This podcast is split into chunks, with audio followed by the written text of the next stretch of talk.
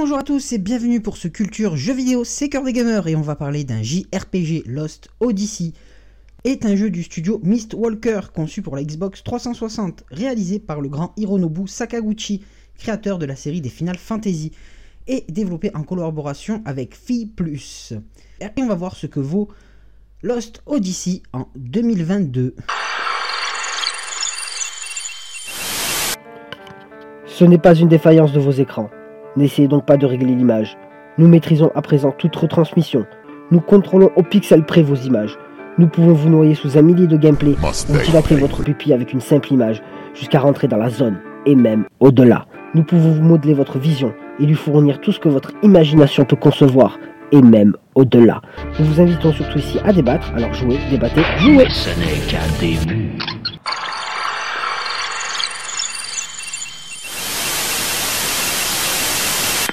Et avant de parler du jeu, on va passer au studio de développement. Et Mistwalker est une société japonaise de développement de jeux vidéo fondée par le grand Hironobu Sakaguchi, le créateur de franchise Final Fantasy. Il crée cette société en 2004 avec le soutien financier de Microsoft et Hironobu Sakaguchi en est le président. Et Kansuki Tanaka, créateur du portail internet de Square baptisé Play Online, en est le vice-président. Mistwalker Corporation est un studio de développement japonais. La société a été fondée en 2004 par Hironobu Sakaguchi, surtout connu pour son travail chez Square, notamment la création de la série Final Fantasy. La société a créé à la fois des franchises de jeux tels que Blue Dragon, Terra Battle et Fantasian, ainsi que des titres autonomes tels que Lost Odyssey qu'on va parler aujourd'hui. Et The Last Story aussi en 2011. Avec les problèmes financiers causés par Final Fantasy The Spirit Waiting et son insatisfaction envers la direction, Sakaguchi a décidé qu'il voulait faire des jeux de, en dehors de Square. Les deux premiers titres de Mistwalker étaient des RPG pour Xbox 360, Blue Dragon en 2006 et Lost Odyssey, après The Lost Story pour la Wii, et Fantasian pour Apple Arcade. Et Sakaguchi et Mistwalker ont changé du fusil d'épaule, ils développent surtout pour des titres mobiles à présent comme Terra Battle qui a connu un succès généreux, conduisant à d'autres projets mobiles comme Fantasia, qui est son dernier projet. Voilà pour le studio de développement et parlons du développeur.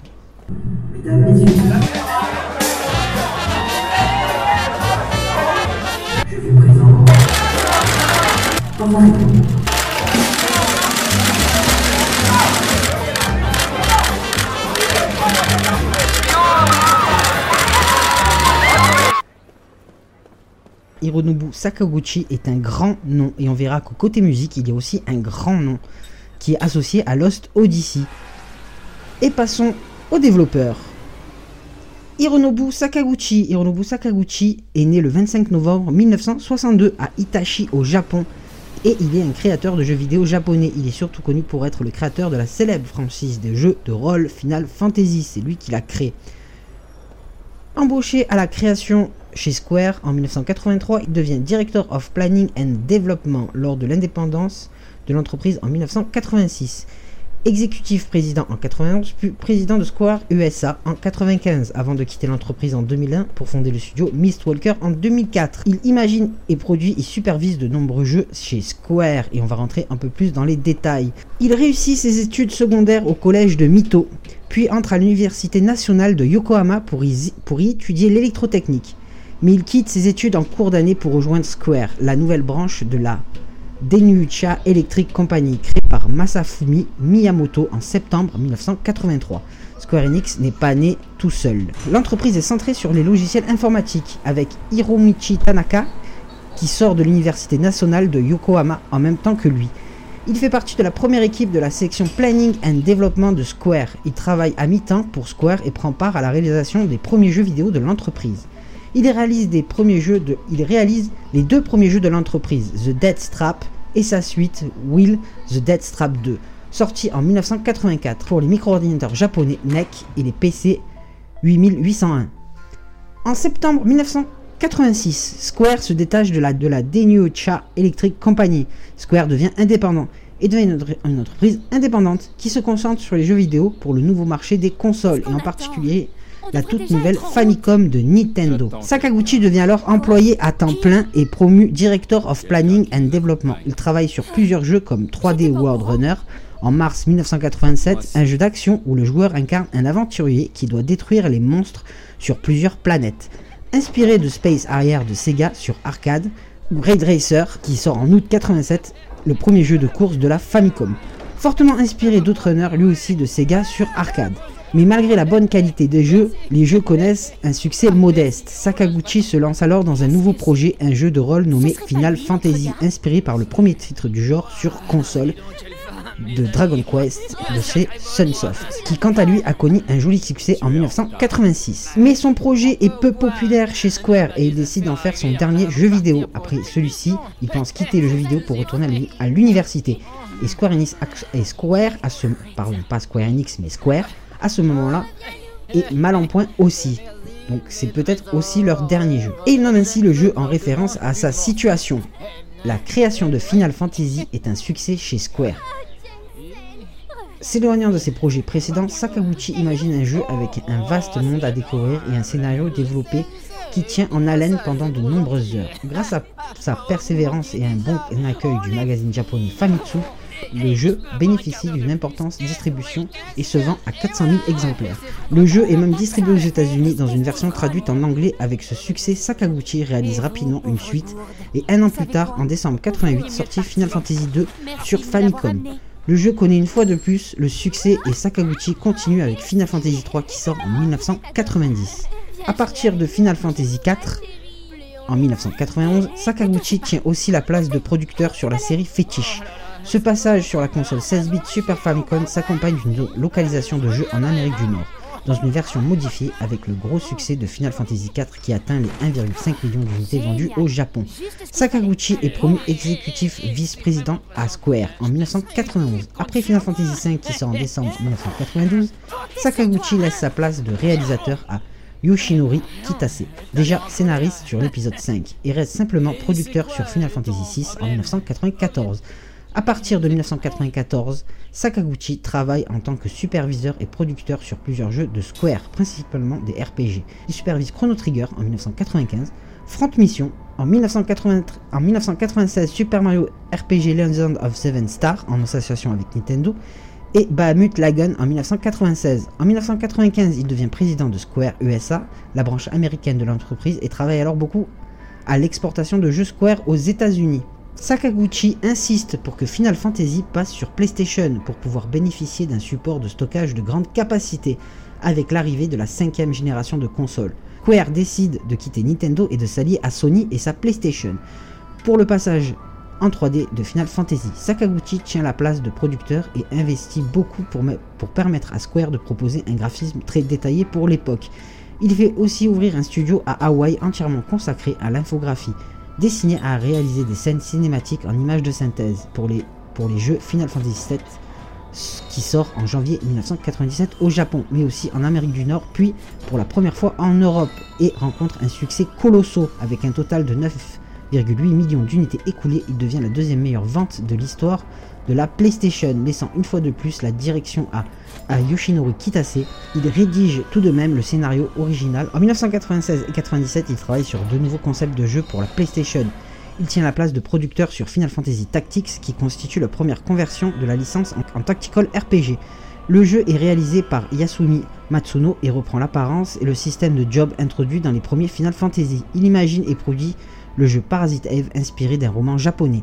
La réalisation du produit est confiée à son ami et collègue de longue date, Takashi Tokita. À partir de 1998 et 1999, Sakaguchi est de plus en plus impliqué dans les productions des jeux et dans la partie financière de Square. En travaillant de moins en moins à la création elle-même, il tient le rôle de producteur délégué sur plusieurs projets de Square comme Xenogear en 1998 de Tetsuya Tagahashi ou Chrono Cross en 1999 de Masato Kato. À la fin des années 1990, il ne tient qu'un rôle très secondaire dans la création de Final Fantasy VIII en 1999. Il est uniquement producteur délégué, tout à la création est assuré une fois de plus par Kitase et son équipe. En revanche, il imagine l'idée originale pour Final Fantasy IX qui est sorti en 2000 et en confie et en confie la réalisation à une autre équipe dirigée par Hiroyuki Ito, le studio de Kitase, travaille encore sur l'épisode précédent. Sakaguchi prend en charge la production du, jeu et supervise le développement. Il veut faire de ce dernier opus sur PlayStation un hommage aux anciens épisodes en proposant le retour aux univers Heroic Fantasy. En réaction aux épisodes 7 et 8 et à l'apparence classique des personnages, il cherche aussi à faire passer une réflexion au cours du jeu. Il s'attache cette fois-ci à traiter de la mort et du sens de la vie. Il est très satisfait de la direction que prend le projet. Il commente. Il s'agit de l'épisode le plus proche de la vision que je me fais, que je me fais de ce que devrait être un Final Fantasy. À cette époque, il travaille aussi en tant que producteur délégué sur plusieurs projets comme Vagrant Story en 2000, Final Fantasy X en 2001 ou Driving Emotion Type S en 2001, pour lequel il imagine le concept original. En parallèle avec son travail sur le jeu vidéo, il œuvre aussi sur un nouveau projet ambitieux. Il veut donner à sa licence fétiche une nouvelle, une nouvelle envergure, un passage au cinéma. Avec sa place de président de Square USA et ses travaux d'investissement dans l'infographie, et les scènes cinématiques des jeux Square, il réussit à monter un projet de film en collaboration avec Columbia Pictures. Il co-réalise donc Final Fantasy, les créatures de l'esprit, et une fois de plus, s'attache et essaie de faire passer l'émotion via des images créées par ordinateur. Le film est entièrement réalisé en images de synthèse et les créateurs cherchent à, obtenir un rendu photo réaliste. En raison de cette technique très innovante et de plusieurs retards, le projet finit par coûter près de 167 millions de dollars, soit l'un des plus gros budgets de l'industrie cinématographique. Cette année-là, Sakaguchi reprend et développe certaines composantes de l'univers de Final Fantasy qu'il introduit dans le film, comme la relation entre les âmes des êtres vivants et les fonctionnements de la planète, une sorte de version poétique des théories de Gaïa.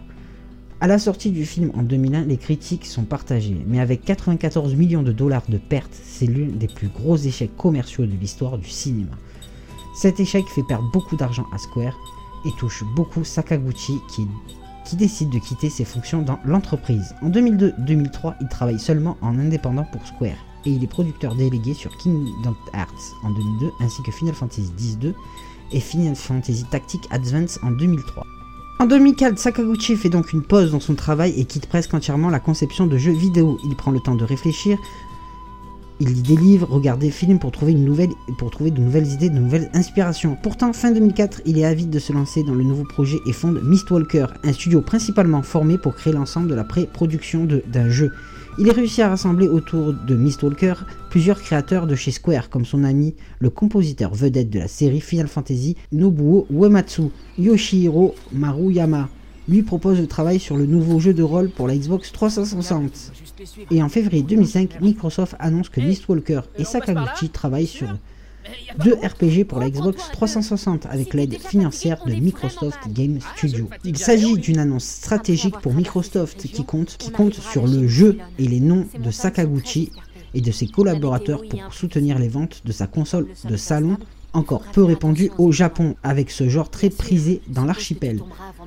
Sakaguchi imagine et scénarise et produit Blue Dragon en 2006, puis, puis Lost Odyssey en 2000 7. Il travaille avec des mangaka très populaires pour ses deux projets. Akira Toriyama crée les personnages de Blue Dragon, tandis que Takehiko Inoue dirige le graphisme de Lost Odyssey. Sakaguchi s'essaye à de nouveaux travaux en, redirigeant les paroles des chansons de ces deux jeux sur les musiques d'Oematsu. En 2007-2008, il produit avec Mist, Walker trois jeux pour la console portable Nintendo DS, Archaic Sailed It en 2007, en 2007 qu'il réalise lui-même, Hawaii Shuffle Dungeon en 2008 et Blue Dragon Plus en 2008. Son troisième projet sur Xbox, 360, sur Xbox 360 est un action RPG dénommé Cry One et annulé en décembre 2008. Il collabore une nouvelle fois avec Nintendo et tente de proposer un RPG ambitieux pour la console Wii avec ce Last Story qui sort en 2011 au Japon, en 2012 en Europe et en 2013 en Amérique du Nord. C'est lors d'une conférence à la Japan Expo 2014 que Sakaguchi annonce son dernier projet prévu pour smartphone et intitulé Terra Battle, un RPG regorgeant d'un grand nombre de personnages. Hironobu Sakaguchi précise aussi qu'il s'agira d'un free-to-play et que la bande originale serait, serait signée Nobuo Uematsu. Et son tout dernier projet est sur Apple Arcade et c'est Fantasian et c'est toujours Nobue Uematsu pour la musique. Et voilà pour la partie développeur, c'était long, il a eu une grande carrière, et c'est un grand grand nom du jeu vidéo, il est très très respecté, et on va passer tout de suite à la suite, on va parler du scénario de Lost Odyssey.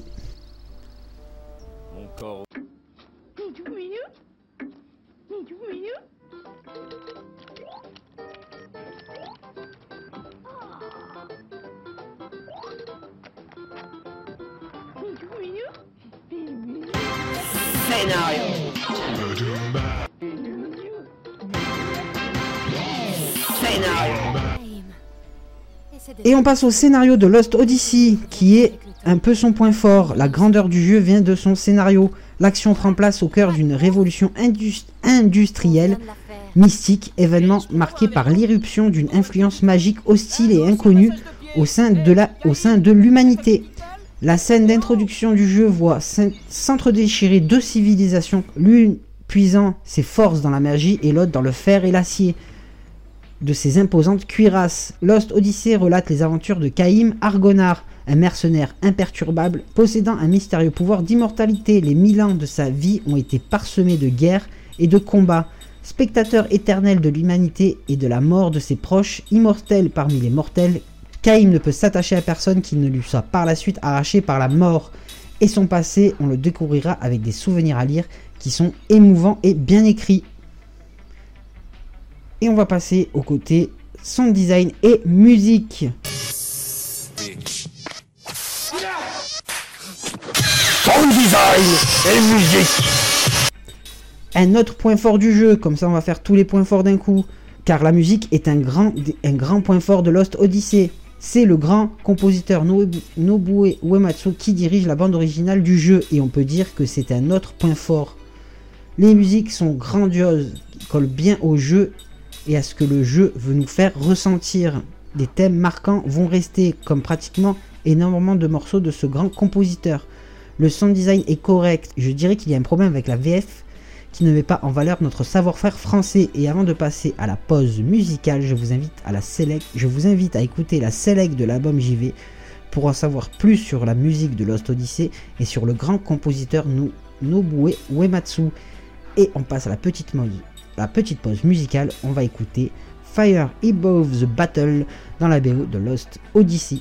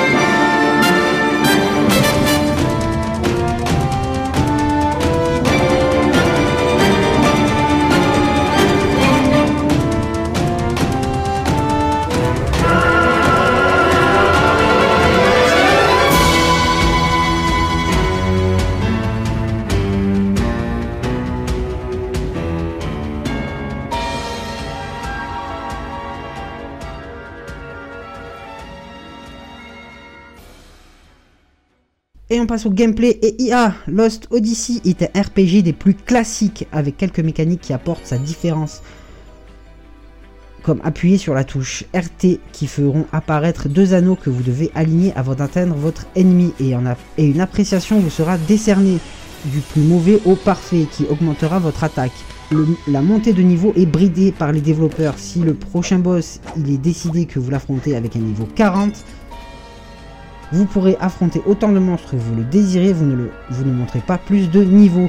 Des anneaux d'amélioration venant, enrichir le gameplay, vous ne pourrez que les fabriquer avec différents matériaux et vous apporteront certains bénéfices.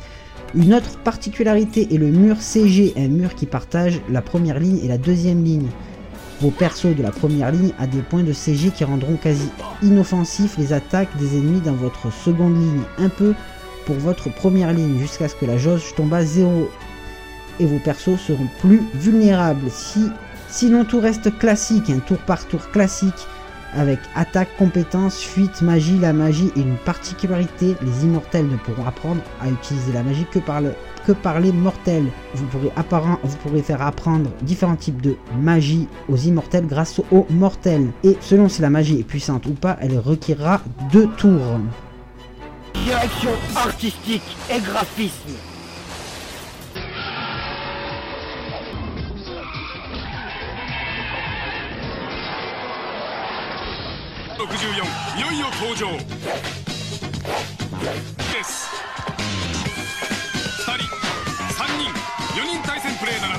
Direction artistique et graphisme.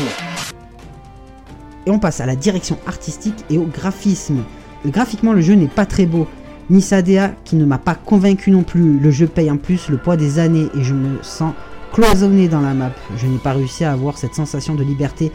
Ce n'est pas de ce côté-là, pour ma part, que le jeu se démarque. Même le cara design des personnages ne m'a pas plu. Il manque d'originalité. De même que pour les décors et les environnements que l'on traverse, qui fait déjà vu. La mise en scène est inégale, parfois très bonne, parfois maladroite, comme le split screen parfois bien amené. Quelquefois, ça n'apporte rien. Comme l'effet de caméra à l'épaule qui n'apporte pas grand-chose non plus.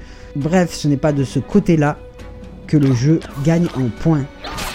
Et on passe au plus et au moins. Les plus, les moins. Les plus, le scénario, la musique, l'écriture des récits, des souvenirs, un gameplay classique mais très maîtrisé. Les moins, mise en scène, cara design, qui est austère et a très mal vieilli, pas de sensation de liberté, mais des sensations d'être limité.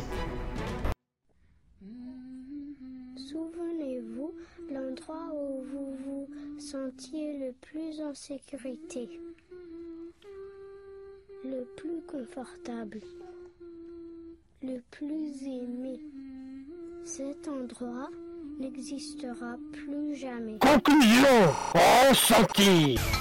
Et on passe à la conclusion au ressenti. Lost Odyssey peut diviser surtout, surtout aujourd'hui assez austère et qui a mal vieilli, mais le scénario est très touchant et qui fait réfléchir, ainsi que l'écriture des récits qui sont fabuleux et qui est une carotte qui aide à avancer. Les musiques sont quali, rien à dire. Le grand Uematsu a fait du grand taf et je vous invite à écouter des musiques du jeu et à venir écouter la select de l'album JV. Le gameplay est classique et les mécaniques assez longues à exécuter. Le jeu est lent et les temps de chargement sont longs. Même si les mises en scène sont pas top, quelques scènes sont mémorables. Le scénario du jeu vous fera réfléchir. Je ne peux pas vous conseiller ce jeu aujourd'hui, je trouve qu'il pèse son âge, mais il serait dommage de rater ce scénario, ses musiques et ses récits très bien écrits. Et avant de passer au revoir, on va passer au lexique. Et le lexique de ce Culture JV est le RPG. Et c'est encore un gros, gros, gros truc qu'on va, qu'on va, qu'on va parler. Lexique. Et on parle de RPG. Le RPG est né en 1970. Et il vient surtout de la fureur des RPG papier. Le JRPG, le RPG occidentaux, le RPG de jeux vidéo. Notre ancêtre, c'est le RPG papier. Plusieurs joueurs étant réunis autour d'une table avec un plateau, des jeux, des dés parfois, des figurines de jeu. Le jeu est organisé et présidé par un maître de jeu. Chaque joueur était muni d'une feuille blanche sur laquelle il choisit une classe de personnage. Le jeu se déroule comme dans un jeu de plateau. Le maître du jeu, à l'aide d'un livre explicatif, raconte une histoire et le contexte dans lequel se situent les actions.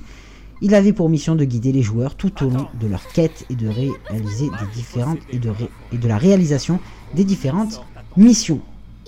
Voilà la base du RPG et du RPG papier, voilà d'où tout est né.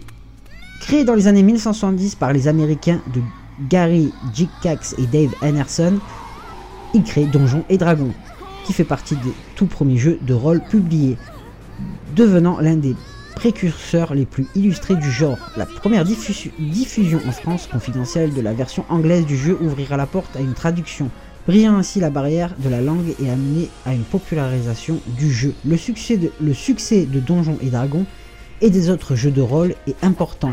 De 1974 à 1982, plus de 2 millions et demi d'exemplaires sont vendus. Le jeu de rôle occidental apparaît sur les premiers systèmes informatiques Apple II, Commodore 64, Atari, au début des années 1980, avec le début des séries américaines telles que Ultima, considéré comme l'un des premiers succès du jeu de rôle. La divergence entre le RPG japonais et le RPG occidental a a lieu à partir de la troisième génération de consoles de jeux vidéo. Bien que les premiers RPG Nippon, Dragon Quest et Final Fantasy soient inspirés des jeux Ultima et Wizardry, le RPG occidentaux sont principalement édités sur ordinateur, alors que les JRPG le sont principalement sur console jusqu'à la septième génération. Le jeu de rôle occidental est dans l'ensemble moins dirigiste que son son pendant oriental et laisse aux joueurs une partie de liberté. Le système de jeu insiste souvent sur la liberté d'action et de choix du joueur, qui se répercute sur le déroulement ultérieur du jeu. Les séries The Elder Scrolls ou The Fallout illustrent bien cette dimension. Le gameplay repose autant sur les dialogues et l'exploration que sur les combats. Les dialogues permettent de faire des choix via différentes propositions et de, propositions de réponses et d'entretenir des relations virtuelles avec les personnages non joueurs, comme dans les jeux de la série Mass Effect. Cette importance donne au choix et au dialogue est quasiment propre au JORPG occidental. Passons maintenant au JRPG. Les éditeurs de jeux vidéo sur console ont beaucoup d'influence sur le jeu de rôle, popularisé par la série Dragon Quest, suivi de près par la série Final Fantasy. Il existe aussi la dénomination JRPG pour les titres d'origine japonais qui se démarquent des titres occidentaux. Le scénario est généralement en une quête en équipe où les déplacements de lieu en lieu se font en temps réel. Mais lorsque, mais lorsque survive le combat, le temps est dilaté et la bataille s'engage sur un écran particulier, ce qui laisse les délais nécessaires pour commander les actions de plusieurs personnages en même temps. Pendant une phase de combat, les personnages ne peuvent généralement plus bouger, le joueur devant indiquer à chaque personnage pendant leur tour, de jeu respectif quelle action il doit réaliser. Le temps de concentration est l'initiative permettent de déterminer le moment de chaque attaque, ce qu'on appelle le tour par tour. Il existe également un autre système de combat dans le RPG japonais, à savoir le système de combat en temps réel. Très orienté action, il fonctionne de la même manière lorsque le combat s'engage, sauf que dans le cas précis, le joueur déplace un personnage sur un terrain délimité et les ennemis font de même. Les autres membres de l'équipe sont gérés par la console mais en ayant au préalable donné une stratégie pour chaque personnage. Le joueur peut, si le jeu le permet, changer de personnage en appuyant sur la touche appropriée, ce qu'on appelle une action RPG. Contrairement au tour par tour, celui qu'on a vu au, tout, premier, les personnages reçoivent des coups sans pouvoir bouger. Le système de combat en temps réel permet au personnage d'esquiver les coups soit en se protégeant soit en s'éloignant de l'ennemi. Il est fortement recommandé de faire des combats avec plusieurs personnages pour faire encaisser à l'adversaire un maximum de dégâts. On trouve ce système de combat notamment dans la série de Tale of. Le RPG japonais est extrêmement codé. Il se démarque de manière générale en optant pour une narration dirigiste, ne laissant que peu de choix concernant le ou les personnages principaux, afin de se concentrer sur un scénario complexe et développé. On peut citer entre autres la série des Final Fantasy, où le scénario, tient une place très importante. Aujourd'hui même, si certains jeux restent réellement des RPG ou JRPG, énormément de jeux utilisent des mécaniques de RPG, des points de vie, des points de déplacement, euh, des points de RPG. On peut en retrouver partout sur les productions actuelles. Donc le RPG est maintenant un peu de partout dans le jeu. Ce n'est plus qu'un genre à part entière. Et voilà pour le lexique. Je vous invite à venir pour écouter la select de l'album JV sur Lost Odyssey. Sinon, je vous invite à passer sur le site coeurdegamer.com, sur mon Twitter, coeurdegamer13, sur YouTube, coeurdegamer13, sur Facebook de partout. Et je vous invite à débattre, à jouer, à débattre. Et moi, je vous dis à plus, à plus, les amis. C'était Culture Jeux vidéo.